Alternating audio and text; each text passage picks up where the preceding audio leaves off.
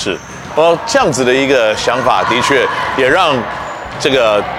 我们节目前面的朋友要稍微思考一下，打篮球不是只有打篮球而已，有很多很多的元素在里面，有很多很多的战略在里面。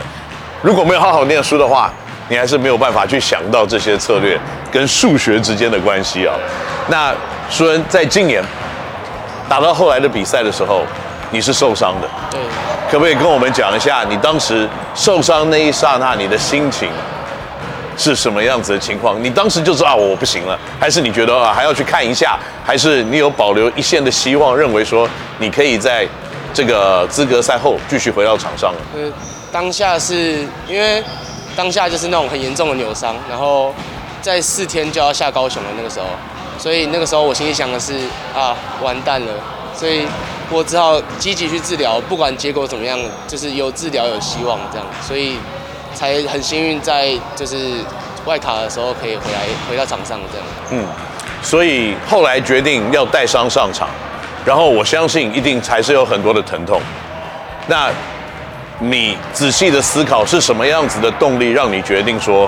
我可能可以牺牲我未来不打球了，我就是要拼这一次吗？是有这样子的一种心情吗？因为其实我下高雄的前五天，就是没有打的前五天，脚踝的状况一直很不乐观，就是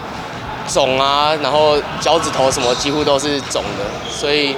前五场评估后，就是防护员也建议我不要上场比较好，然后。就是第五场的时候热身，他建议我说我可以跟着球队一起跑跑看。可是当下就是跑的时候还是有很剧烈的疼痛，然后吃了止痛药也没有什么明显的效果这样。所以最后我外卡第一场想上场的原因是，假如说我们两场都输掉了，就是最后的一场球，所以我不如拼拼看，然后未来的事以后再说嘛。哦，有这样子的球员愿意拼抢为了成绩啊，这个真的是教练的福气，也是非常的幸运。那今年呢，舒恩打得非常的突出，平均十三分左右。那更重要的，在前面的十一场比赛表现非常的平稳，他只有两场比赛得分没有破双位数。那教练，你对于书恩未来的发展有什么样子的评估吗？我想苏恩是一个非常有天赋的球员。那以往我们可能在内线的球员缺乏外线，那苏恩有很好的外线的手感，所以他在大学端势必一定可以。朝向一二三号前锋去做发展，那势必为他未来甚至到职业都是一个很好的武器之一。的确啊，所以以舒恩未来发展的前景跟这条路来说，嗯，我想当时他要带伤上场的时候，他我想想他也花了一费的一番的口舌来说服你让他上去。你自己以前也是运动选手，我们以前都是运动选手。身为教练，我相信你对让不让他上场，心里一定很挣扎。呃，当然一定很挣扎，但是因为第一个球队其他人也很渴望要赢球，相信苏恩自己也很渴望要赢球。那我当然还是相信专业，就是先带他去给医生去做评估。那医生只有跟我们讲说，就是要小心使用，就是如果真的又受伤了，那一定会很严重。那前面的防护的治疗这些都做得很完善的话，基本上他只要不要做一些跳跃式的东西，那他的二二度伤害是不会有。那基于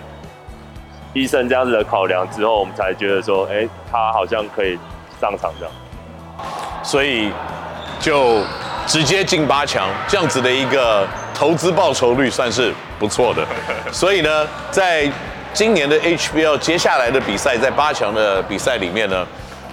书恩有没有给自己任何个人上面的一些期许或目标呢？就是现在现阶段就是积极的复健，然后让让我的脚踝功能可以回到原本的样子，然后八强之后对自己的期许是把复赛五场没有打的好好打回来，这样让自己在场上有更多表现，然后为队友争取更好的成绩，这样。